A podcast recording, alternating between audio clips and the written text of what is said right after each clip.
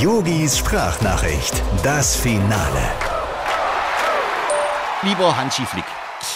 Ja, während man in Köln am Wochenende den Klassenerhalt gefeiert hat, wie eine gewonnene Europameisterschaft und die Fans da jetzt schon wieder siegessicher von der Champions League sprechen, hab ich mir hier im Trainingslager mal schön einen abgestrampelt.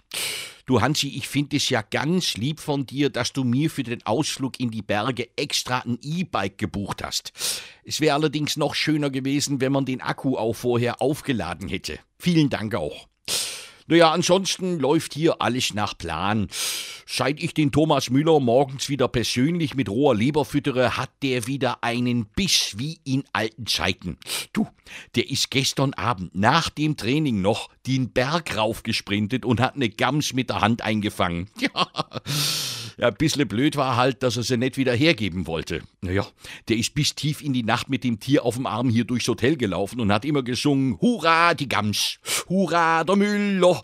Naja, mit anderen Worten, Hansi, ich habe ein verdammt gutes Gefühl für die EM. Lieben Gruß, dein Yogi. Ach, äh, Hansi, eins noch.